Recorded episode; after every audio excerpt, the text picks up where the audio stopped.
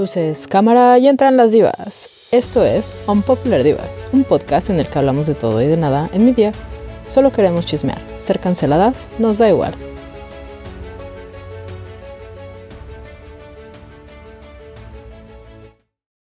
Y sean bienvenidos a un episodio más de Unpopular Divas. Ahora sí estamos de vuelta una semana después porque ya ven que luego nos perdemos un poquito, pero no se preocupen.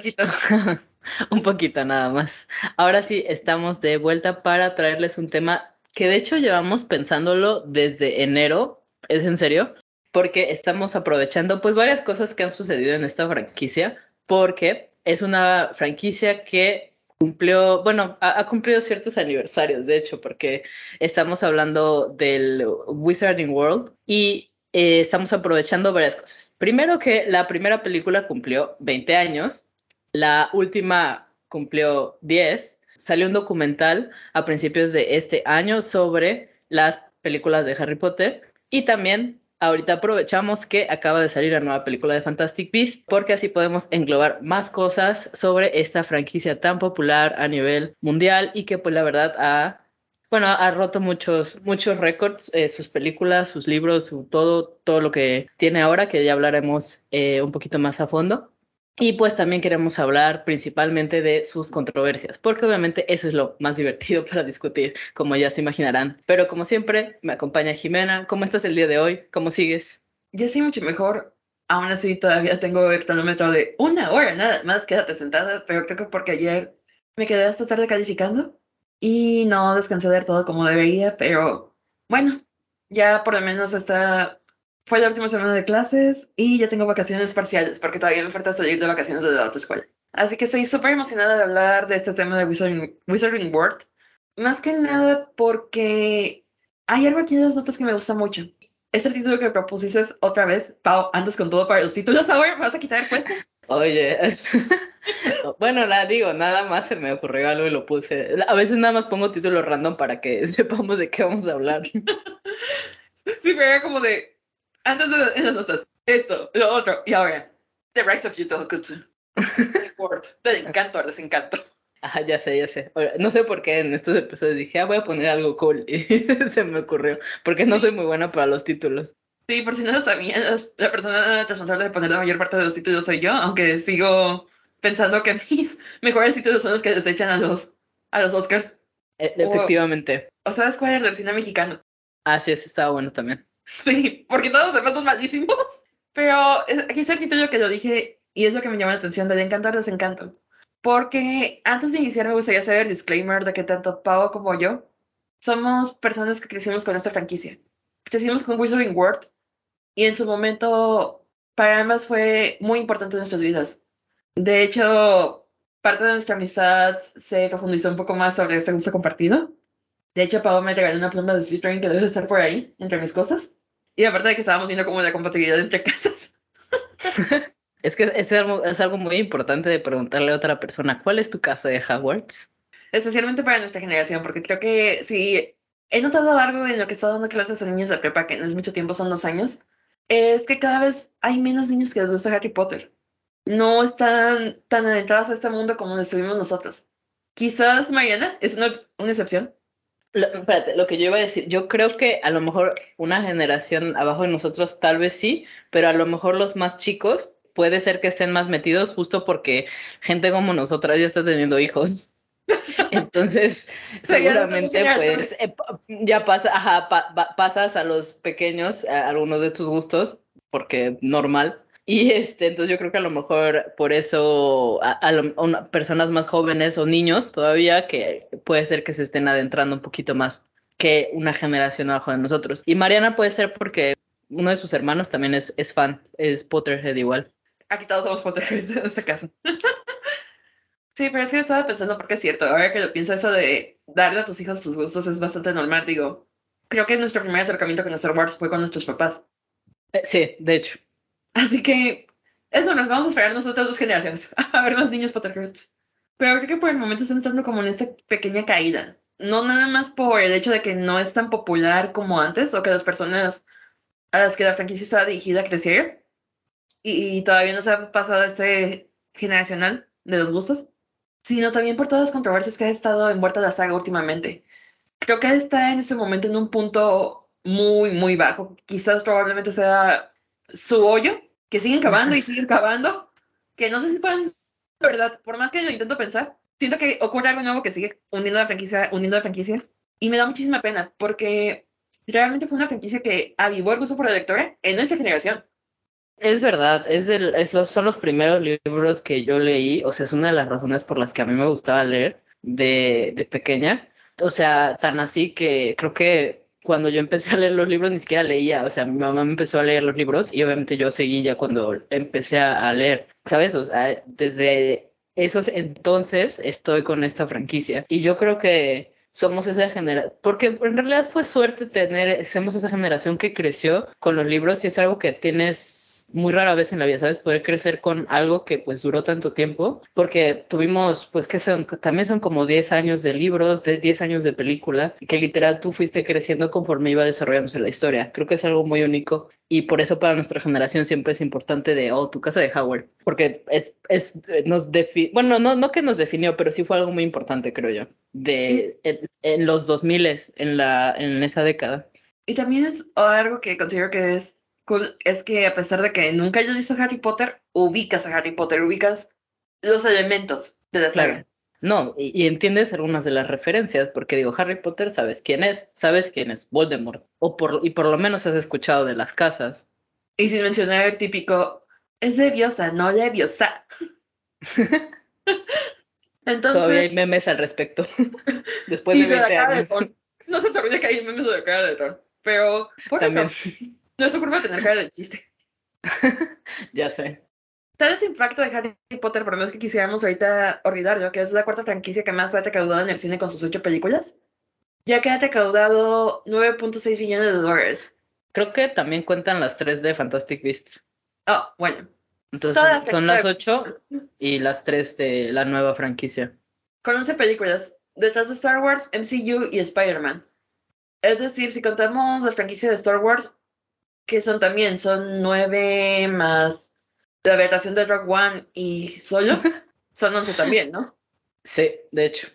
Este, el MCU van más de 20, yo de perdí la cuenta. Sí, MCU van demasiadas. Y Spider-Man también depende si estamos contando la trilogía, por trilogía, todas las trilogías, o nada más la de Tom Holland, porque si contamos todas las trilogías también son nueve películas. Porque Raimi... Sí, yo creo... Ah, no, yo creo que son todas. Remiso tres. No dije trilogía y Andrew Garfield nada más tiene dos, pobrecito. Nada más tiene dos, sí. Pero no sé, yo creo que Spider-Man cuenta eso y seguramente también debe contar este, Into the Spider-Verse. Sí, entonces serían, a ver, son tres de Raimi, dos de Andrew 5, los tres de Tom Holland 8, Into the Spider-Verse 9. Y quizás añadimos nada más por, para no dejarlo de ladito, Venom 11 y Morbius o lo que sea, como se llame la película de Jared Leto, que mejor no hablamos de eso. Eh, se puede olvidar, ajá. 12. Sí, yo creo que eso se refiere a todo el mundo de, de Spider-Man, porque no creo que sea solo Spider-Man, Spider-Man. Lo que pasa es que también la última película de Spider-Man recaudó mucho dinero. Eso también le ayuda. Pues sí, estamos de acuerdo que fue lo que salvó al MCU en, en diciembre, pero no vamos a hablar de eso en este momento. Creo que lo discutimos en su momento. Sí, ya, ya luego haremos una actualización del MCU porque han pasado muchas cosas y seguimos sin saber qué está pasando, pero ese es otro tema. Sí, la niña también tiene que terminar sus series. hablando de. Yo también. Empecé Hawkeye, empecé Moon Knight. Moon Knight me está gustando y no he terminado. Pero creo que me empezó a seguir Moon Knight porque Gaspar Y ese es otro tema de que no vamos a hablar ahorita. Independientemente de esto, creo que ha sido el éxito y creo que por eso es que Harry Potter es un referente cultural tan grande. Y creo que todos en nuestra generación cumplimos 11 años y estamos esperando que nos llegara nuestra cartita de Hogwarts. ¿Por qué? Porque nos leímos 7 libros, porque vimos las 8 películas en el cine y creo que, no sé si te acuerdas cuando fue el lanzamiento del último libro. ¿Te el último libro de Harry Potter, sí, fue en 2007, en verano. Me acuerdo porque yo estaba en Orlando y me acuerdo que me compré el libro el día que salió. Y yo me acuerdo mucho de que fue el primer libro que aparte de una librería. Pero ¿te acuerdas que se hacían las colas de gente disfrazada cada vez que salía un nuevo libro? Sí, oye, era, era todo, es que era todo un fenómeno cada vez que salía un libro y pues luego las películas. Yo fui a ver la, la última película, yo la fui a ver el día que se estrenaba en la noche. O sea, fui a la primera función. Dije, no, tengo que ver la última película y fui a la primera función.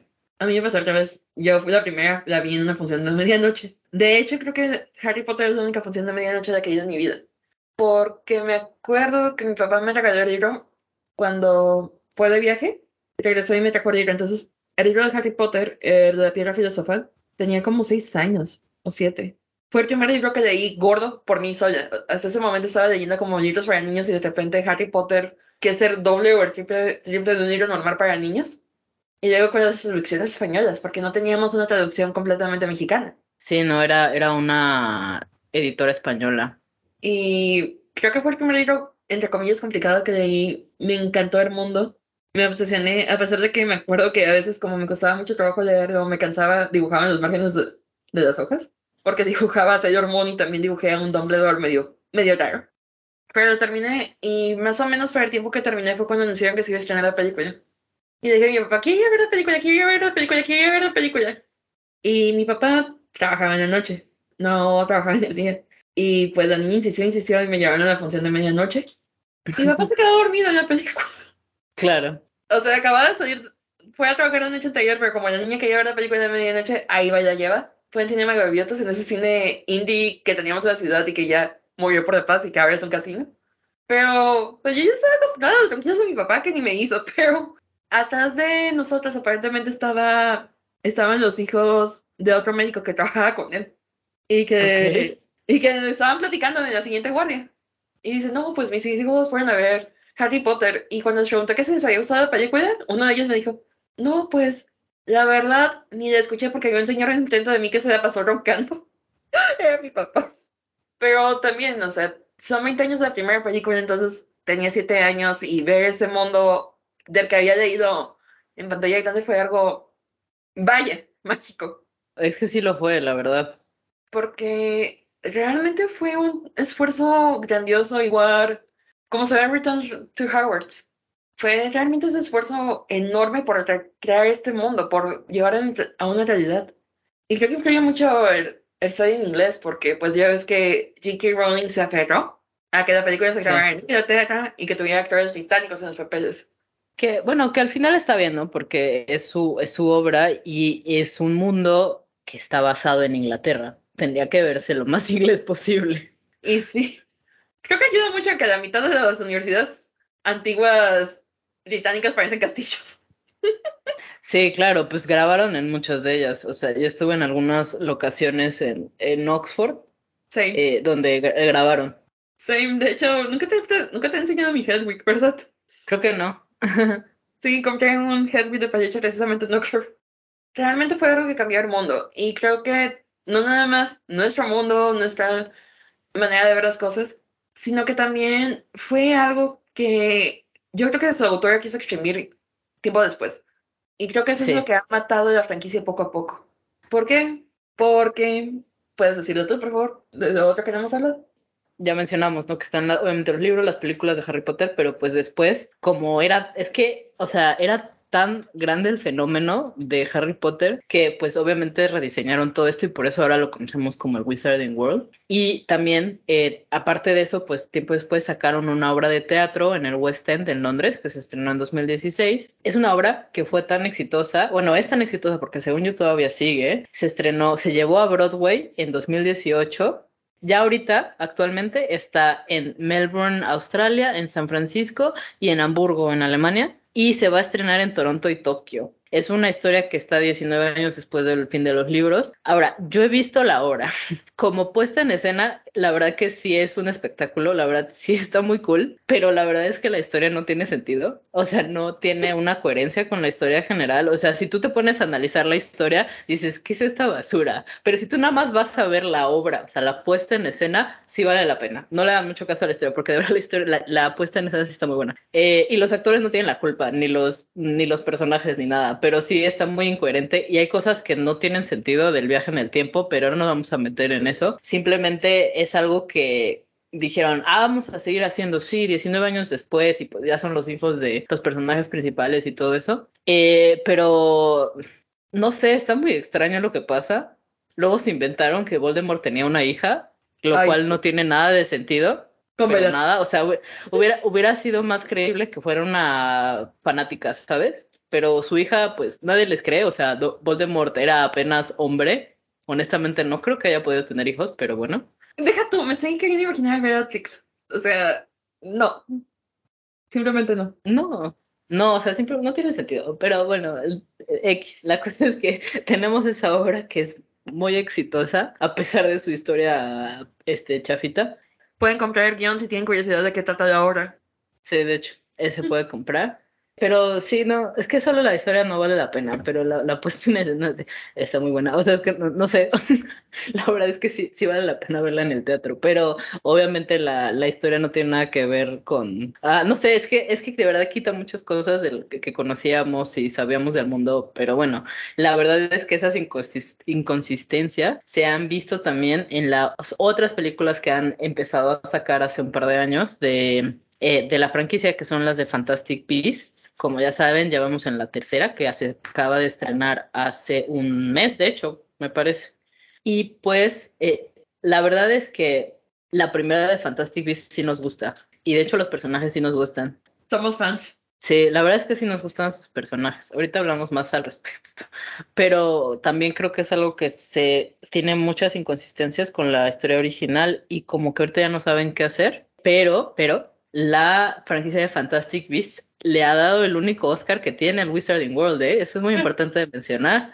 En el 2016, salió en 2016 y ganó un Oscar en 2017 por Best Costume Design, que está bien, porque sí está cool. Eh, yo en lo personal lo hubiera, porque estaba nominada a esa y estaba nominado a Production Design. Yo creo que merecía más Production Design, pero bueno, está bien. Supongo que le tenían que dar un Oscar a la franquicia porque nunca le dieron nada a Harry Potter. Eh, Sí, sí estuvo nominado para eh, principalmente efectos visuales, pero también tuvo algunas nominaciones de Production Design, eh, Costume Design y el score de la sexta, creo que estuvo nominado. No es cierto, no fue el score, fue la fotografía. Interesante. Sí, ah, el, score fue de las primeras dos, obviamente, porque les encanta nominar a John Williams. Em, pero sí, eh, el único Oscar, de hecho, lo tiene la primera película de Fantastic Beasts, lo crean o no, que de hecho es la mejor de la franquicia actual. Eh, ¿Qué más tenemos? Ah, bueno, además de estas dos cosas que les mencionaba, también hay una página web oficial. Antes era Pottermore, ahora ya creo que se llama Wizarding World, de hecho, ¿no? Para alinearla más con la franquicia general. Y también hay un montón de videojuegos, tanto para el móvil como para consolas o para la computadora. Entonces ustedes también pueden jugar eh, Harry Potter, todo lo que quieran, porque nosotras efectivamente sí lo hemos hecho. Estábamos obsesionadas con uno llamado Howard's Mystery que era una pequeña expansión de la generación inmediatamente anterior a la de Harry. Porque de hecho, supuestamente tu personaje principal se graduaba cuando Harry iba a entrar a Howard. Si te ponías a hacer los cálculos. Sí, más o menos esa era la idea, porque sí veíamos algunos personajes que sí conocemos de la historia principal. Y que ya son de eh, Salían, por ejemplo. Ah, sí, además, porque estaba, estaban algunos de los hermanos de, de Ron, eh, estaba Tonks, ¿Cómo estaban todos los hermanos de Ron? No estaban, bueno, ah, bueno, sí es cierto, todos sí al final. Sí, porque estaba bien, estaba Charlie y estaba Percy. Y ya, Ajá, y ya luego. No, era Bill y Bill y Charlie. Luego ah. entra Percy. Ajá. Y luego entran los gemelos. Y porque Charlie está de tu año. Sí, sí, Charlie es del año de tu personaje, sí es cierto. Yo enamorada de Así Charlie. Sí, sí, sí. Pobre Charlie nunca salió en las películas, pero bueno. Y nunca fue de ahí tampoco en el juego. No, tampoco, no, no podía salir con él. Creo que también por eso dejé lentamente el juego. Sí, es que lo que pasa es que era, pues era una, sí, una historia muy sencilla. El problema creo que es que se hizo muy largo y es que le metieron demasiadas cosas y a cada rato había como 50 mil eventos. Entonces ya ni siquiera podías hacer todo porque pues no te alcanzaba o tenías que pagar para que te alcanzara más.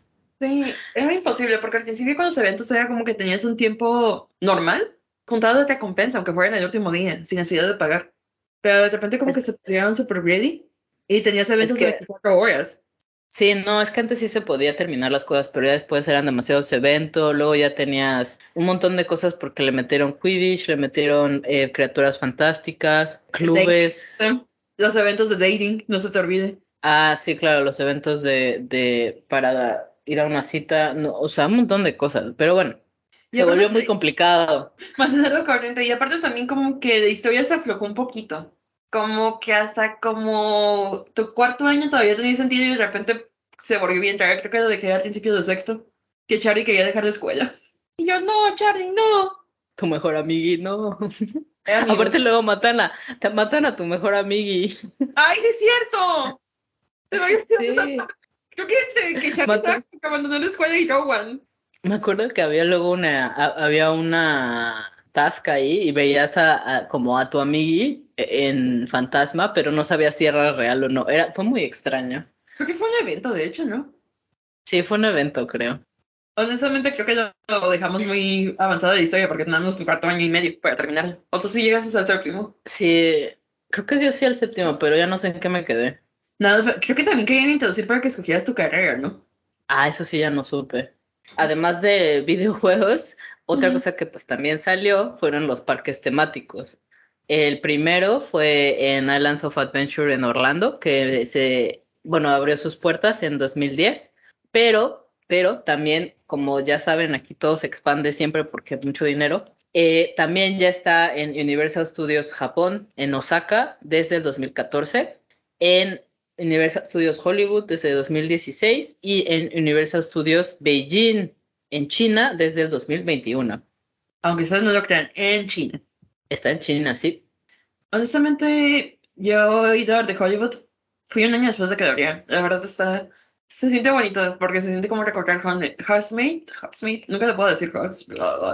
El pueblito. El pueblito. El pueblito, ¿sabes? ¿Me entiendes? Pero, ¿sabes que siento que no le hicieron como la escala de detalle como está Springfield o la parte temática de Springfield?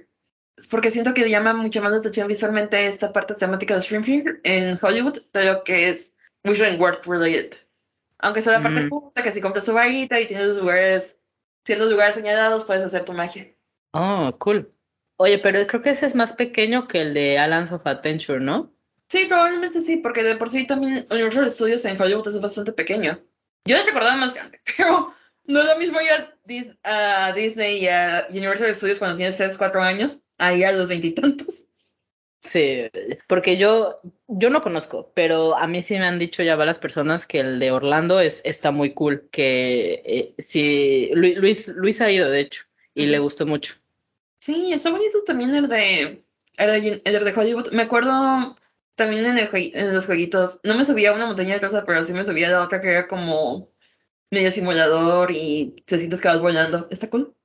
Pero es una área muy chiquita, pues, o sea, pero también, si me pongo a pensar realmente en Universal Studios, no es tan grande, porque lo que es grande como tal en el de Hollywood son las partes donde están todos los sets. Y eso es lo cool, porque puedes estar pasando al lado donde están grabando, está el set de la voz, están los sets de algunas series de televisión cerrados, y también está como esta parte donde están las recreaciones de ciudades que aparecen, la ciudad que aparece en todas las películas, o de las partes de los terremotos, que es cuando vas en el Studio Tour. Eso es lo grande. Y ya de ahí, pues, entrar la área del parque como tal, sí es relativamente chica, que son dos niveles. En uno, en el superior donde está la recreación de Springfield, está lo de Whistling World, y también tienen una parte que están haciendo como de Despicable Me Ujú. y Shrek para niños. Y que creo que la parte de Shrek probablemente la quiten porque pues Shrek ya, ya no triunfa tanto con los niños como los niños. Sí, es verdad. Es que Shrek también ya tiene sus años. Y en la parte de abajo están como que los juegos clásicos, los que yo me acordaba de niña que son los de Jurassic Park, pero lo rebrandieron como Jurassic World. Uno de la momia. Me sorprende que siga el de la momia, ¿eh? Ahora que lo pienso. Yo me subí al de la momia en, en Orlando. Era, era muy cool ese, ese ride.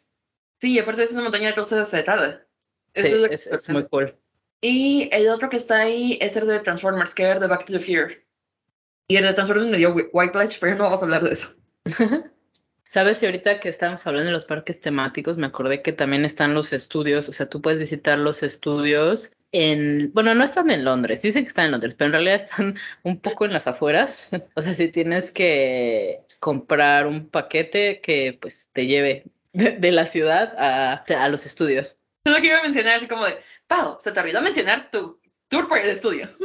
Sí, yo, yo he ido este, dos veces a, eh, a los estudios. Eh, la verdad es que es muy cool porque puedes ver muchos de los, de los props, de los sets todavía, tienen algunos construidos ahí. También puedes ver, lo, ah, bueno, obviamente los este, los costumes. ¿Qué más puedes? Es que puedes ver muchas cosas. La verdad es que sí está muy cool. ¿Sabes qué me gusta que pusieron ahora que volví ahí?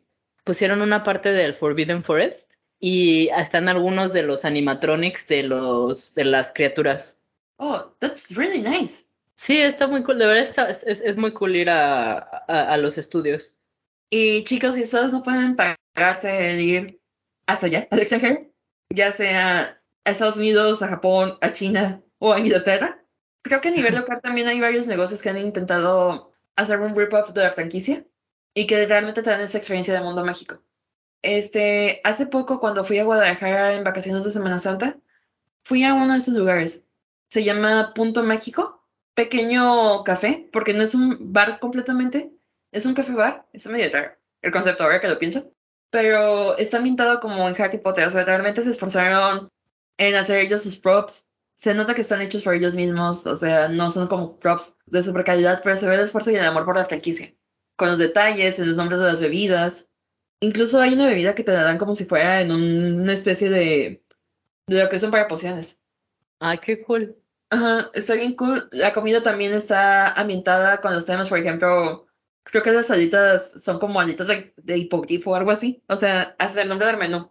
Y lo que está padre es que es una experiencia también. Porque estás ahí y ocurren varias cosas. En el ratito que estuvimos, que fueron como dos horas más o menos, nos tocó ver los cumpleaños, este, pasaron coreografías Bertie Woods de todos sabores que una persona de mesa escogía y la comía, que estaban muy ricas, por cierto, pero dije que sabía vómito nomás para hacer que la gente se queda. y también antes de irnos empezaron con una trivia, que nos quedamos también a la trivia. Entonces, esta parte, hay lugares que creo que alrededor del mundo han querido como copiar esos conceptos de la franquicia. Me imagino que en la Ciudad de México también debe de haber varios, o al menos uno. Sí sé que hay, o sea, nunca he ido a ninguno, pero sí sé que hay. O sea, sí he visto eh, algunas pues igual lugarcito, yo creo que son muy similares al que mencionan. Sí, está padre, porque a lo mejor no puedes ir a ver algo oficial, pero puedes tener esa experiencia de tu bar beer y pasar un buen rato con tus amigos o con tus familiares que son fans de Harry Potter. Pero pues mi familia me echó de cabeza porque yo fui la que terminó respondiendo toda la trivia. Claro. y perdimos, nomás porque no recordaba el departamento de Arthur Weasley en el que trabajaba. No recordaba que era uso incorrecto de, de artefactos muggles. Departamento en contra del uso incorrecto. Si me estaba escuchando alguien de Punto Mágico, dije algo que era cercano a investigación para que no se usaran los artefactos muggles. Así que me lo pudieron haber dado como válido. De hecho, no estabas tan mal. no, pero como no puse las palabras exactas, me la pusieron mal. De todas maneras, ni quería, porque era una bebida que no me gustó, lo que estaban dando de premio. Entonces, ni querías. Acabo que ni quería. Nomás, por, nomás quería ganar en modo Mónica Keller. Nomás por la satisfacción de ganar. Sí, obvio, claro. Eh, en algo así yo también me gustaría ganar.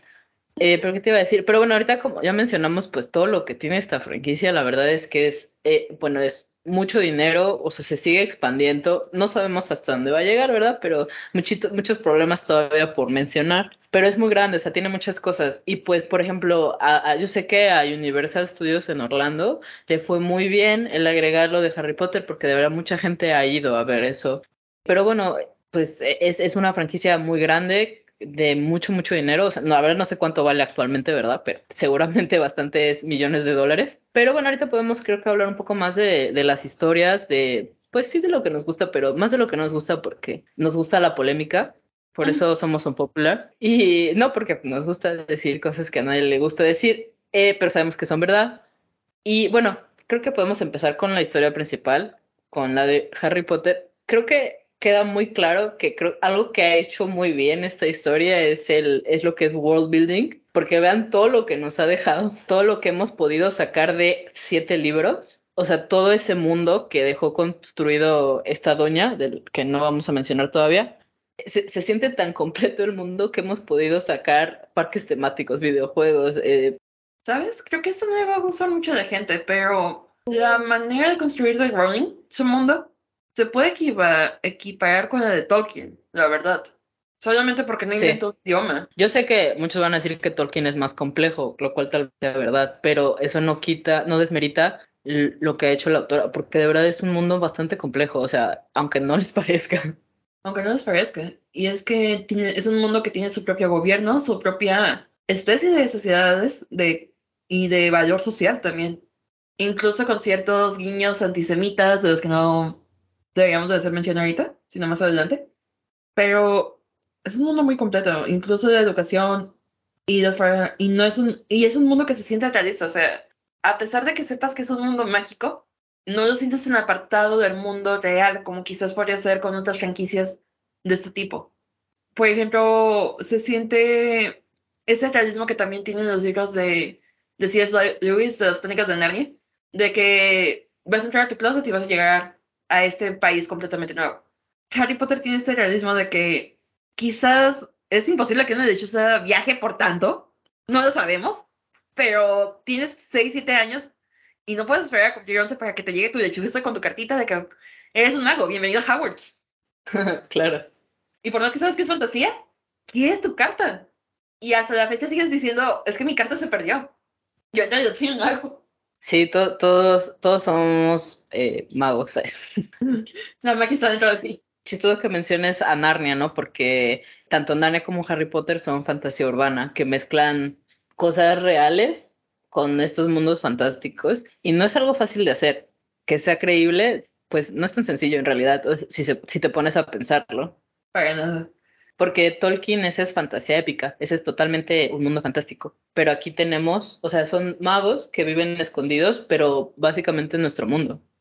Y de hecho, por más feo que suene, no he leído los libros de Percy Jackson, entonces no puedo realmente equipar la construcción del mundo de Rick Jordan, que ah, es, también es fantasía urbana, sí.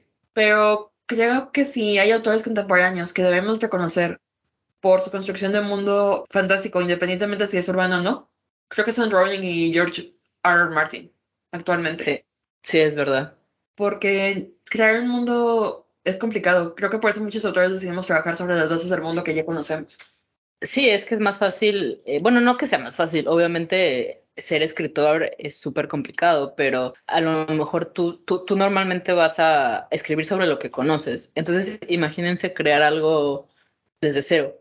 Obviamente le vas a dar cosas que conoces, ¿no? Pero de todas maneras estás creando todo un, mundo totalmente diferente. Y otra cosa que me llama la atención de los libros de Harry Potter y que realmente poco se habla, ahorita que mencionas a world building, es la manera en cómo llegan a trasladar algunos problemas del mundo real al mundo fantástico. Que quizás no era la intención de Rowling al 100%, pero eso es lo que también ha hecho que muchas personas se identifiquen. Por ejemplo, tenemos esa discriminación hacia las personas que no tienen que no son de una familia mágica, que son primera generación de magos. Que en cierta manera me recuerda un poco a la xenofobia que pueden tener ciertas personas que son primera generación en un país extranjero. Yo creo que sí estaba buscando esas comparaciones, que se puede leer al menos en, en la historia. Sí, también tenemos conflictos políticos, el hecho de que puede haber grupos en el poder que quieren mantener cierto tipo de agenda, lo cual es algo que vemos en el mundo real y es una buena manera de explicarse a los niños también que no precisamente la persona que está en el gobierno es la persona que debería de estar en esa posición de poder.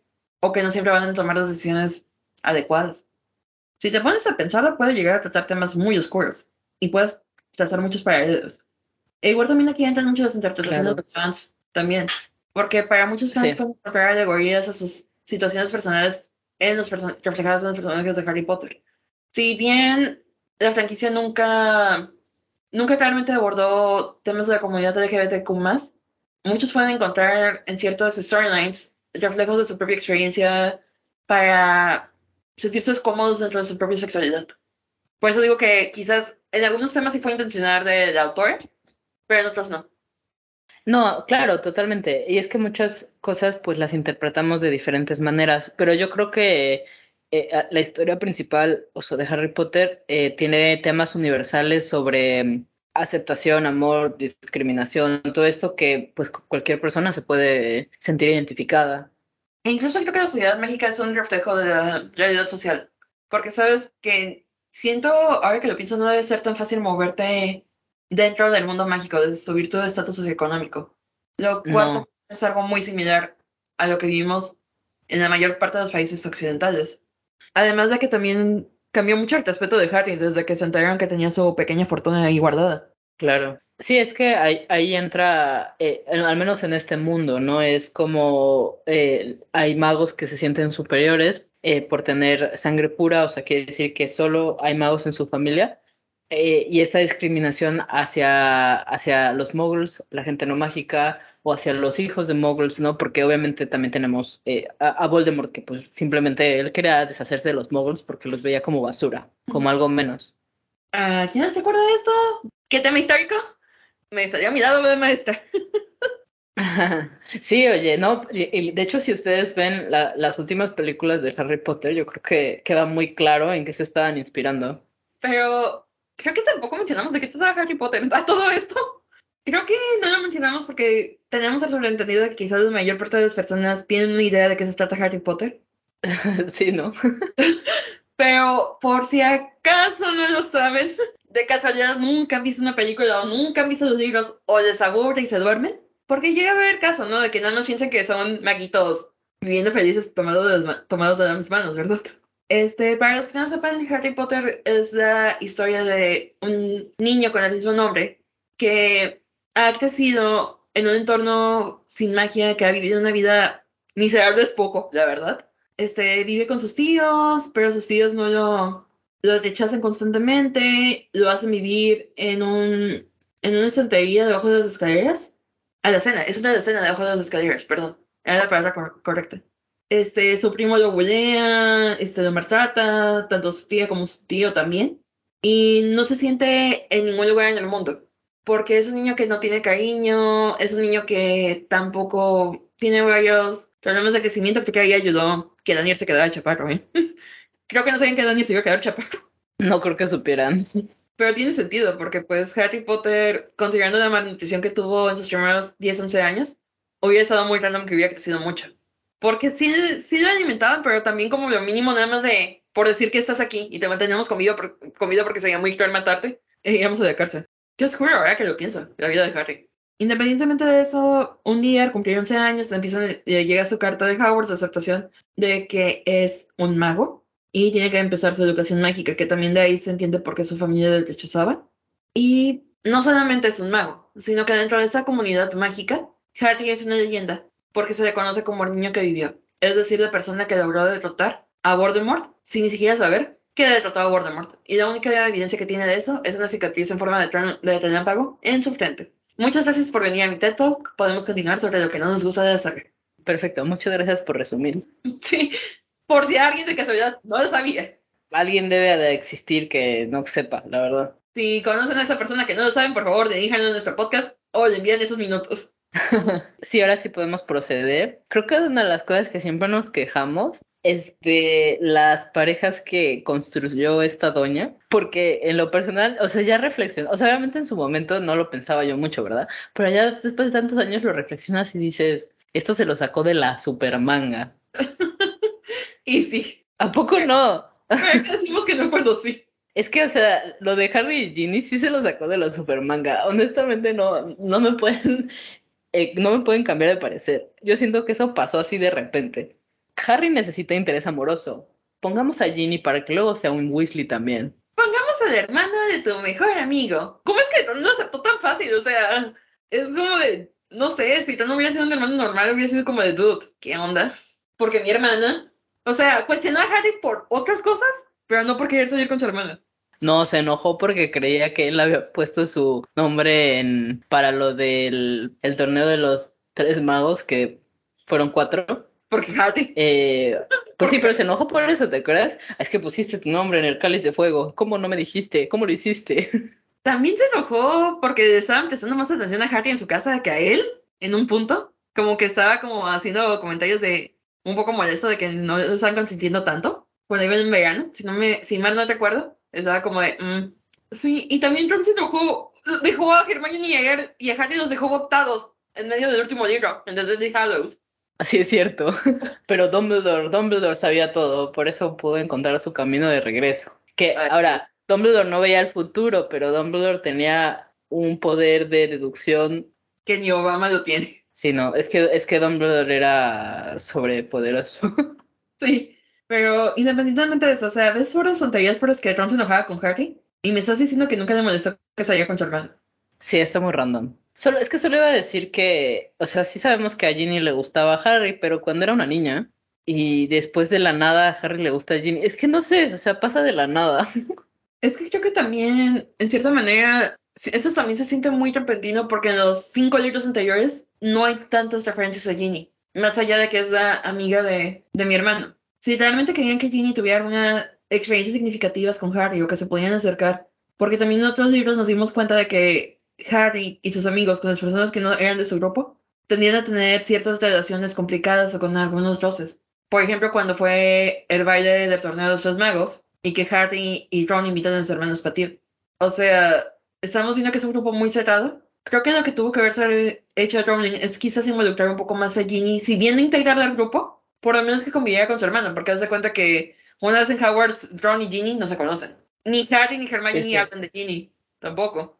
No, o sea, la única vez que mencionan a Ginny, pues es en la Cámara de los Secretos, porque e, es la principal involucrada, ¿no? Pero tampoco es como que conviva mucho con ellos. Ajá, y cuando son de vacaciones tampoco, o sea, están ellos tres en su mundo y tienen a Ginny apartada. Conviven más con Fred y George de lo que hacen con Ginny. Sí. Te iba a decir, creo que en la película juntaron un poco más a, a Hermione y a Ginny, o sea, no crean que mucho, ¿verdad? Pero sí me acuerdo que de repente ponían como un par de escenas de ellas dos. No, o sea, que las veamos haciendo bonding. Ajá, es como de, ay, mira, Ginny sí se lleva con ellos. Pero pues en realidad en los libros no hay eso, o sea, realmente no hay una construcción de la relación y yo entiendo que a veces uh, no te puede atraer a alguien en un momento de tu vida y luego lo encuentras años después atractivo. Es algo normal, o sea, puede pasar. Pero a mí lo que me sorprende es que en todo ese tiempo Ginny haya seguido teniendo el crush en Harry, a pesar de que estaba saliendo con otras personas. Sí, oye, ella salió con algunas otras personas y pues no. al parecer nunca olvidó a nunca olvidó a Harry. Es que los demás no suele por olvidar, como dice la canción de Reja de Banco. es que el amor verdadero es el primero. Pero bueno. O sea, es lo que me sorprende. O sea, todo este tiempo Ginny siguió clavada con Harry. O sea, era para que Ginny y Harry, si realmente Harry tenía ese sentimiento, hubiera intentado ligarla, o sea, ver sus escenas awkward como las vimos con Cho. Exacto.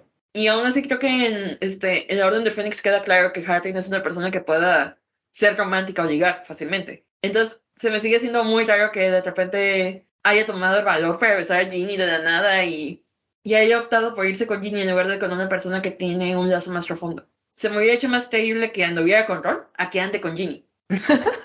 hubiera estado random. No, no hubiera estado random, hubiera sido groundbreaking.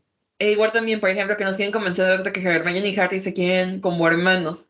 Ah, esa no era la intención principal, la verdad. Hasta la doña lo ha aceptado. No, pero hasta la, pero la doña es como de, ay, ¿por qué Harry y Hermione no terminaron juntos? Dude, tú eres la autora, tú pudiste haber hecho que terminaran juntos. Exacto, o sea, es como de, tú lo pudiste cambiar, tú lo cambiaste, porque yo sí creo que al principio la intención era otra, ¿sabes? O al menos yo lo sentía así, y de repente me metieron que a Hermione le gustaba Ron, y yo, ¿qué? ¿Y sabes qué es lo peor? Va a haber gente que chipea a estos dos, a Ron y Hermione, y te van a decir que siempre ha sido la intención, porque supuestamente para ellos estamos todavía en el siglo, no sé, en la edad de las cavernas, en donde si un niño te molesta es porque le gustas. Y que supuestamente Ron siempre está preocupado por Hermione. El que siempre está preocupado por Hermione es Harry. Por lo menos en los primeros cinco libros siempre era Harry el que estaba preocupado por Hermione. Harry era el que le creía a Hermione.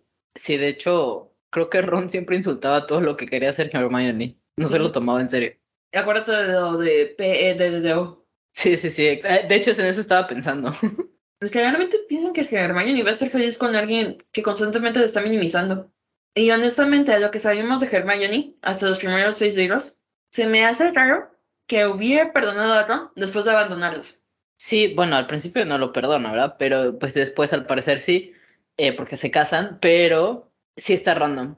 Sí, bastante. En cierta manera quizás estoy dando aquí mis biases, pero creo que también si hubieran escrito un poquito mejor a Draco, creo que hubiera tenido más este sentido que hubiera terminado Hermione con Draco que con Ron.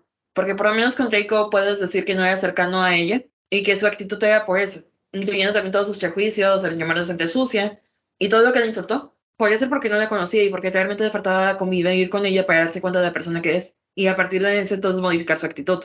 En cambio, Ron, que supuestamente es su amigo, constantemente habla, le hace sentir mal. Casi todo el tiempo que llega Hermione es relacionado por algo que le dijo o hizo Ron. De hecho, sí la insulta seguido. Entonces, ¿me estás diciendo que esto va a ser una pareja feliz? Porque hay una línea muy larga entre discutir y pelear de broma con tu pareja, a que constantemente se estén te están haciendo sentir mal. Minimizándote. Sí, y queramos o no, también Hermione también minimizaba a Ron de una manera u otra. Quizás no era de manera tan obvia como Ron a ella, pero también Hermione obviamente muchas veces dijo tonto implícitamente. ¿Sabes qué te iba a decir? Ahorita me estaba acordando un poco de la obra. Hay una parte que se me hizo un poco extraño de que, bueno, vaya, la obra, la, la historia de la obra vale madres, pero la cosa es que una cosa que sí, te- si te pones a pensar y dices que molesto, es que hay una parte en la que cambia lo que pasó y esta mm, Hermione sigue viva, pero Ron no, y Hermione está toda deprimida y perdió casi casi toda la esperanza de vivir y así, solo porque no está Ron. No. Y es como de Hermione, no sería así, ¿sabes? O sea, a lo mejor sí se deprime si es que lo quería, ¿no? Pero, o sea, ya no tener esas ganas de pelear se me hace tampoco ella, ¿sabes? Si no se derrumbó cuando este, Ron los abandonó. Ajá, sí, no, tienes razón, se deprimió un poco. Pero sí, me pareció muy raro que lo hayan escrito así. Es como de, o sea, es que literal eh, es este, ah, ya se murió Ron y ya Hermione no existe casi. Esa manera de reducir el personaje de Hermione me parece tan... ugh.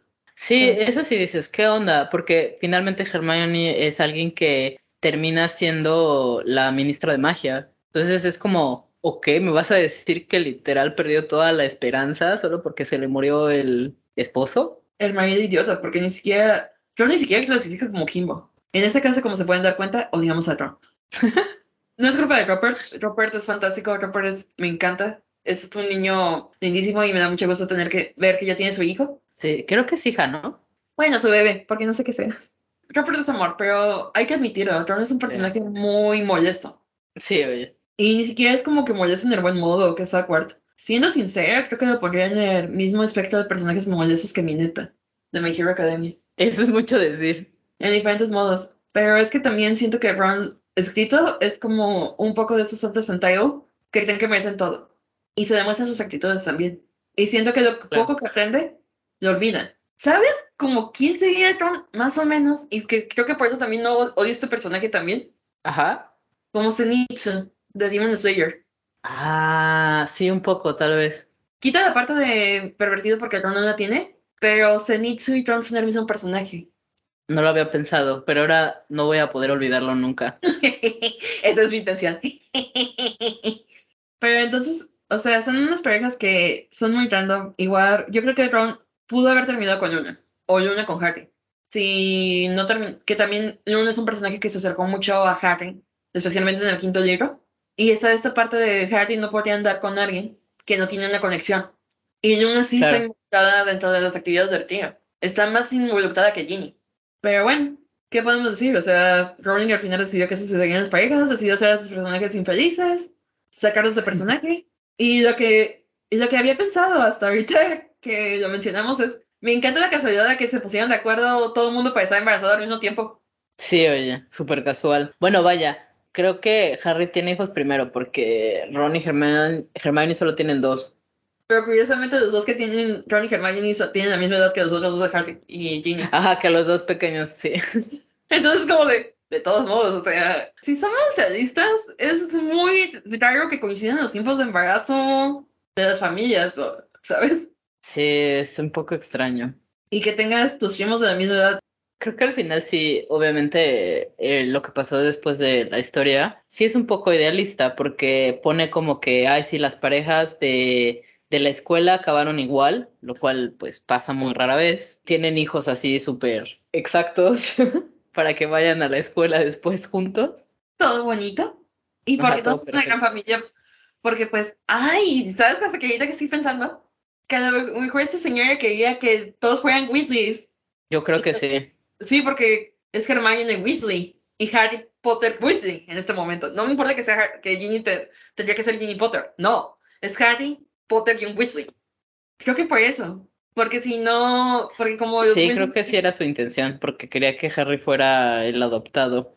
Y es que de hecho los Weasleys adoptan tanto a Harry como a Hermione, porque Hermione no tiene a nadie más en el mundo mágico tampoco. Sí, no. Pero no creo que los Weasley se hubieran enojado si sus hijos y adoptivos se casaban entre ellos, pero bueno, I don't know. Sí, está muy random. Qué feo, qué feo caso. Especialmente porque nos privaron de muchas opciones más divertidas. Por ejemplo, una que he estado pensando, si bien nos metieron esa pareja random de, de Ron y Hermione, que es una infelicidad y que realmente no tiene muchas bases, ¿por qué no, hice- no se atrevió a hacer algo más controversial? ¿Te imaginas a Draco siendo un Weasley? Estaría muy chistoso. Ajá, que Draco y Ginny hubieran sido pareja. Porque ese era mi trap ship. Y esa era mi trap ship. Porque muchas personas son como de Hermione, pero yo soy como de, no, Ginny y Draco. Está muy random. Sí, en cierta manera creo que Ginny, ah, como está escrita en los últimos libros, tiene una personalidad que podría ser de frente también a, a Draco, de no dejarse de lo que él diga o lo que él haga. Eso se hubiera estado muy divertido. Sí, oye. Un, un chip popular de, de la, de la obra es este el, el hijo de Draco, este Scorpius, con el hijo de Harry, eh, Albus. Pero pues yo siento que sí que, o sea, yo lo vi y dije, ah, sí se gustan. Sí sé quién, sí sé quién. No nos quieren, no nos quieren así vender otra cosa. Pero recuerda que aquí vamos a hablar también, y esto ya es una buena manera de unir, la representación LGBTQ+. Creo que mucho de lo que hace Rowling en ciertas partes podría ser queerbaiting, más que una Yes. verdadera representación. En este Sí, caso, el queer-. El queer rating sería con Scorpius y Albus. Pero también tenemos a Dumbledore, que Dumbledore es el personaje moralmente más gris dentro del lado bueno, si lo quieres llamar de una manera. Ujú. Y resulta que es el único personaje que se ha confirmado como gay, aparte de Grindelwald, que es el personaje más moralmente cuestionable, aparte de Voldemort. ¿Qué nos está intentando decir sobre sus posturas hacia comunidad LGBT cuando tus únicos personajes homosexuales son moralmente cuestionables? Sí, o sea, a mí lo personal me pareció muy raro cuando empezó a decir que, que Dumbledore era gay. Como, ¿qué? O sea, me da, o sea, si es verdad, me da totalmente igual, obviamente. Y que ¿no? supuestamente lo confirmaron en el sexto libro. Ajá, sí. Ujú, Me hizo leer dos veces el sexto libro. No me gusta. Odio el sexto libro y el séptimo. Y aún así no encuentro dónde es como de, dónde tengo que en- entender que Dumbledore es gay en, el- en lo que escribió. Sí, a mí me pareció muy raro. Yo dije, ¿de dónde se sacó eso? Literal, yo creo que lo, lo inventó en ese momento. Dijo, quiero verme eh, a la Wow. moda, voy a poner que un, eh, Dumbledore, un, un personaje tan querido, era gay. Así de, voy a ver Walk. Pero realmente no hay ningún indicio de que Dumbledore sea gay. Y creo que por eso están No. escrito en Fantastic Beasts. Para Sí. desquedarle justicia a, a esto, pero aún así es como de, aún así es bastante tame lo que mu- muestran en Fantastic Beasts. Para lo que supuestamente es el amor pasional de Grindelwald y Dumbledore. Un amor Sí. que desde aquí a la comunidad mágica. Sí, ah, ¿sabes a mí que me saca de un poco de onda? O sea, vaya, obviamente en los libros para nada era gay, eso se lo inventó después. La cosa es que eh, ahorita en la, en la última película a mí me llamó la atención que era que Dumbledore era tan abierto con su sexualidad. ¿Sabes? Es como si Dumbledore es- era la persona con más secretos en el mundo, era cero abierto con la gente, nunca era directo, siempre de- decía mm, cosas a medias. Y así como todo, era como, así dije algo así medio misterioso, ¿sabes? O sea, Dumbledore no era una persona abierta, no era claro ni nada. Y en la película sí tenemos las escenas donde eh, Dumbledore le dice a Grindelwald, ¿no? De sí, yo te amaba. E incluso le dice a, a Newt, le dice el verano en el que me enamoré de Grindelwald. Me pareció muy raro de parte de Dumbledore, es como de, o sea, Newt es la persona más eh, empática y abierta, o sea, estoy segura que él no lo hubiera juzgado. Y eso me Eh, pero, ajá, claro, pero, pero sí me pareció muy raro de, de parte de Dumbledore, ¿sabes? Que sea un poco, sea, sea abierto en ese tema con otras personas. Lo cual nunca fue en la franquicia principal. Creo que ni McGonagall No. sabía que era gay. O bueno, a lo mejor al parecer ahora sí, ¿no? Porque ya ves que ahora dije, dice que McGonagall es más grande de lo que era en realidad. Eh, según Fantastic Beasts. Pero bueno, como ya estamos hablando de Fantastic Beasts, eh, nada más para eh, ponernos en contexto, eh, esto es obviamente pues muchos años antes de la historia de Harry Potter. Se supone que los eventos de la franquicia van a ser, porque que- no sé si ya acabó, pero ahorita hablamos de eso, pero se supone que es desde 1926, que es donde eh, está, que es la primera película, y va a terminar en 1945, porque se supone que tiene que terminar en el duelo mágico más grande de la historia, que es el de Dumbledore contra Grindelwald, que como ya bien saben es cuando Dumbledore le quita la varita del Sauco a Grindelwald. Tuvimos como en el primer enfrentamiento medio. "Uh". Sí, sí, el, un enfrentamiento un poco random, que se metían, porque tenían este pacto de sangre y entonces se metían en un mundo aparte y le decía, y Grindelwald decía, ¿quién te va a amar? Pero bueno. ¿Quién te va a amar, Carlos? ¿Quién te va a amar como yo? The Gay Tragedy. Pero, pero bueno, nada más rápidamente, es, seguramente ya se acordarán que Fantastic Beast eh, sigue al personaje de Newt Scamander, que de hecho sí lo habíamos eh, escuchado antes. Es un magizoologista, literal. Eh, bueno, es un magizoologista muy famoso. De hecho, no sé si recuerdan, pero además de los siete libros principales, había otros dos libritos chiquitos, uno que era sobre la historia del Quidditch y otro sobre animales fantásticos. era animales fantásticos y, y dónde encontrarlos. Sí, ¿dónde encontrarlos? Que así se llama, así se llama la primera película. Entonces, eh, ese era un librito donde hablaba sobre las criaturas mágicas y bueno, eso al final Warner Brothers dijo, oh, podemos hacer una historia de esto. Entonces, obviamente, pues, se, ah, bueno, decidieron eh, usar este libro para eh, crear una nueva historia. totalmente original, o sea, no, no como los otros que eran basados en libros, pero bueno, era original y se y empezaron a bueno, y de hecho, esta señora escribió el guion de las primeras, no, de las tres. Lo que pasa es que en la tres ya regresó Steve Kloves, que era uno de los eh, guionistas de, de las películas, de la franquicia original. Y bueno, empezaron a crear una historia sobre Newt Scamander y cómo pasé por el mundo para, bueno, rescatar eh, a, las criaturas mágicas, escribir su libro, eh, para pues promover este conocimiento en la comunidad mágica y para que pues sea más común que no nada más tú vayas y captures. Entonces, bueno, lo que Newt quería cambiar esa idea. Creo que lo que menciona, ¿no? Que es el primer magizoologista de, del mundo mágico. Entonces, seguimos a Newt y obviamente, bueno, empieza él nada más quiere cuidar a sus criaturas, pero bueno, termina enredado en todo este tema de Grindelwald, que es la época en la que el amor de Dumbledore eh, quería conquistar el mundo y él, él se sentía superior a los eh, muggles y pues vaya, quiere retomar el lugar o eh, lo que él cree que es el lugar de, de la comunidad mágica en el mundo. Eh, no le gusta estar escondido. Newt acaba metido en este desmadre porque es Newt sí, y Dumbledore pues ahí lo, lo, usa eh, porque es Dumbledore. Como siempre. Y le gusta manipular a la gente, eso es normal, como bien, como bien sabrán, de la, de la historia principal. La verdad es que sí nos gusta mucho la primera película, ¿eh? La primera película desde mi humilde punto de vista, es muy buena, la verdad. Porque realmente te logra crear este mundo completamente diferente a Harry Potter. Sin embargo, creo que puedo entender por qué a tantas personas no les gusta. Porque hay muchas personas que les hablas de Fantastic Beasts y piensan que es aburrida morir. Es que siento que eh, piensan que es aburrida porque no tienes el típico protagonista que busca la acción, empezando por ahí y es una película un poco más lenta comparada con los otros de Harry Potter, pero aún así te introduce un mundo muy bien construido también y te introduce otro conflicto y creo que logra ser exitosa en hacer que te importen esos personajes, porque realmente después de ver Fantastic Beasts, la primera parte, quería ver la segunda, porque realmente estaba enamorada de Newt, de Tina, de Queenie y de Jacob. Quería saber más sobre ella.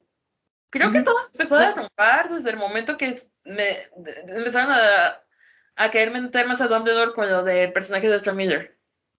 Ah, sí, eso estuvo muy random. Es que es un Dumbledore.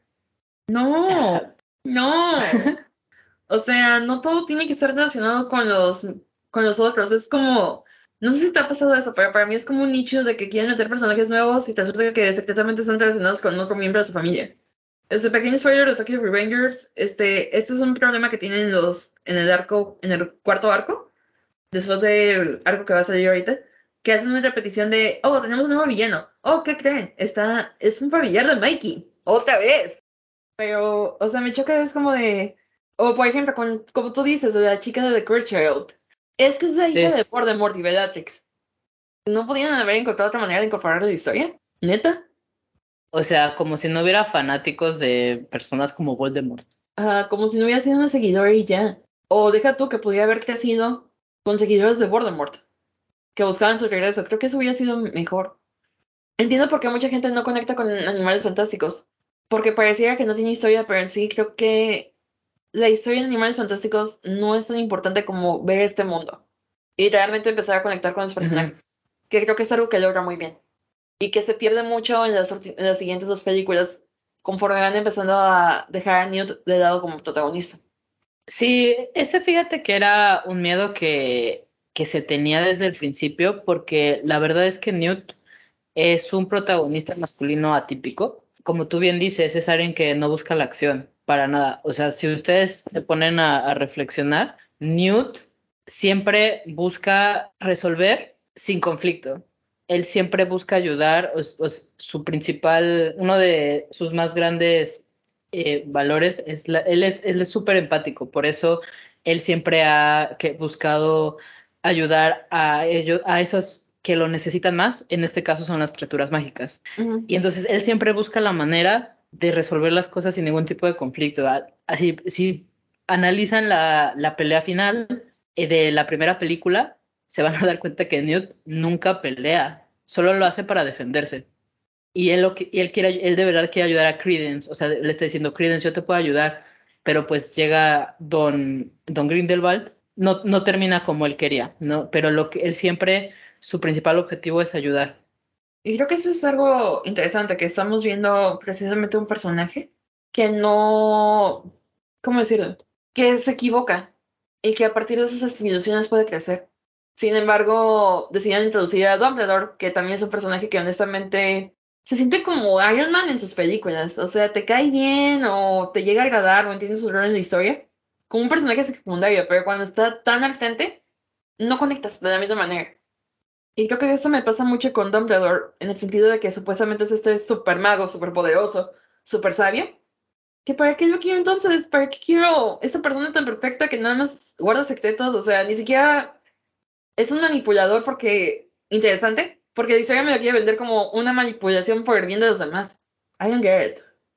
Sí, no, es que, mira, yo sé que Dumbledore es un gran líder y es un mago súper poderoso, único en la historia del mundo mágico, pero eh, a mí, sí me gusta Newt como protagonista porque es diferente, porque tiene muchas características que normalmente se, se ven en protagonistas o vaya, no necesariamente protagonistas femeninas, porque son cualidades que normalmente se asocian con eh, las mujeres, como la empatía, el querer proteger, a, a, eh, ayudar, eh, ese entendimiento que tiene Newt, sobre todo hacia las criaturas, pero también hacia otras personas. Y me gusta mucho verlo en, en, en un personaje masculino de una película, pues, que es tan grande, ¿no? En, al menos en su momento.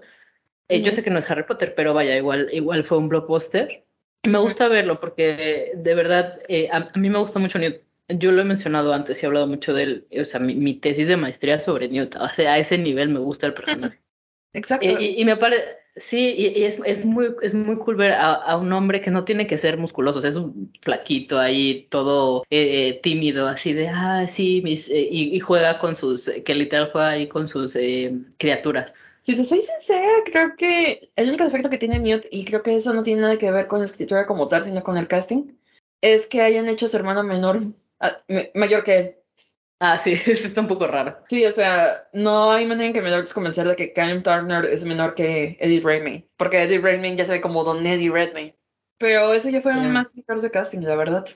Sí, sí, ese es otro tema. Pero sí, se me hace feo, ¿no? Porque están dejado de lado a un personaje masculino tan interesante de esos que todavía no vemos tanto, por Dumbledore. Que bueno, tampoco es que sea Dumbledore el super macho, ¿verdad? Pero mm. es un personaje que sí es, e, es un poco, eh, bueno, es un líder, es súper inteligente, súper hábil. E, es más típico, digo, lo, lo, lo, raro ahora pues podría ser que es homosexual, pero no, no raro, sino en el sentido de que pues normalmente no ves a ese tipo de personajes como homosexuales. Exacto. Ese, ese es el único trait, pero vaya, es algo que se metieron ahorita, ¿eh? Porque no era, repito, no era claro en los libros. Sí, y aparte también, supuestamente es un personaje que es Gryffindor. ¿Y dónde está la valentía de Dumbledore? ¿En dónde, señor? ¿En dónde? Si Dumbledore siempre está mandando a otros a luchar sus batallas. Claro, aquí, aquí le ponen, eh, a, al menos con Grindelwald, le ponen un, ¿cómo se llama? Tienen la, este, el pacto este de sangre con Grindelwald y por eso no va y ataca a Grindelwald, que ya vemos que al final lo hace, que es como una, es una micro pelea ahí medio X, pero vaya, se supone que eso es eh, lo que precede al, al, duelo que estamos esperando. No, y si te soy sincera, es como de, bueno, ¿por qué tu vida es tan valiosa como para no atacar a, a Grindelwald? ¿Qué estás aportando tú al mundo mágico? Sí, se supone claro. que el pacto es, si uno de los otros ataca, el otro también está condenado a morir, ¿no? Entonces, es como de, tanto te das de valiente, pero no estás dispuesto a sacrificar tu vida. De la misma manera que nunca voy a entender cómo es que tampoco se sacrificó para para dejar, o sea, siempre dejó que todo contra Voldemort. Ahora resulta que también tenía un pacto de sangre con Voldemort y por eso nunca atacó directamente a los niños de batalla, especialmente con su regreso. Creo que me estoy dando cuenta que soy medio Dumbledore hater también. Tal vez porque es un personaje súper poderoso. Sí, considerando mi historial de que tampoco soy muy fan de Clark Kent. Ah, en algunos, Sí. algunas veces, sí, tiene sentido. Tiene sentido. E- Es que la cosa de Dumbledore es que, o sea, sí puede ser un personaje interesante, pero creo que tampoco es alguien que debamos admirar porque de verdad es de moral cuestionable, es súper manipulador. Y otra cosa también es que la historia no nos presentan alguna oportunidad para de crecimiento para él. Y algo que me pareció un poco raro de la, de la última película es que querían poner que Dumbledore tenía un corazón puro. Es como de, ajá, no, o sea, es buen líder, pero tampoco. Tampoco. O sea, es que creo que en la película se están intentando vendernos como una imagen muy perfecta y tampoco es como que alguien que tenga mucho lugar de crecimiento. A diferencia de Newt o a diferencia de Harry. A pesar de que Harry Claro. también era más impulsivo y sí entraba en la batalla o quería pelear, también era un personaje que se equivocaba constantemente y que a partir de eso creció. Igual Newt tenía ese potencial, nada más que enfocado de una manera distinta. ¿Sabes otra cosa que, bueno, ya mencionábamos que nos gustan los personajes? No sé qué le hicieron a, a Queenie en el, en la película, en la segunda película, pero bueno, independientemente de, de lo que le hicieron a Queenie, o sea, nos gustan los personajes, pero también creo que las parejas tienen más sentido que las de eh, la historia original de Harry Potter, ¿sabes?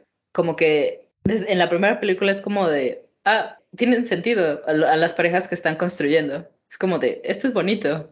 Creo que es porque las vemos convivir, que es lo que no vimos con las reglas de Harry Potter y los vimos convivir de una manera sana. A diferencia, por ejemplo, de Ron y Hermione, que pues sí, sí convivían, pero el 80% del tiempo estaban peleándose. Sí, exacto. Es que ese es el problema. Entonces creo que eso es lo que vimos, o sea, vimos como Newt poco a poco se gana el respeto de Tina en la primera película. Y vemos también esa atracción a primera vista entre Queen y Jacob. Entonces no nos resulta tan raro cuando los juntan. Porque vimos también que era mutuo. A diferencia de lo de Harry y Ginny, que al principio era nada más Ginny y después Harry, en este vimos esta atracción a primera vista entre Jacob y Queen al mismo tiempo, el uno para el otro. A pesar de que Jacob es alguien que no sería convencionalmente atractivo para Queenie. Y a todos nos Sí. los underdogs en el romance. Sí, la verdad. Y sabes, creo que ahorita que mencionaste lo de Dumbledore, que no tiene un Pure Heart, creo que es, quería mencionar algo que para mí es muy importante y que querías hablar de esto. Y es que tiene que ver con las casas.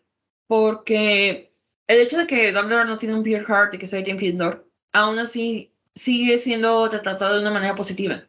Pero si Dum- Dumbledore hubiera sido Slytherin, creo que hubiera sido más castigado por la narrativa.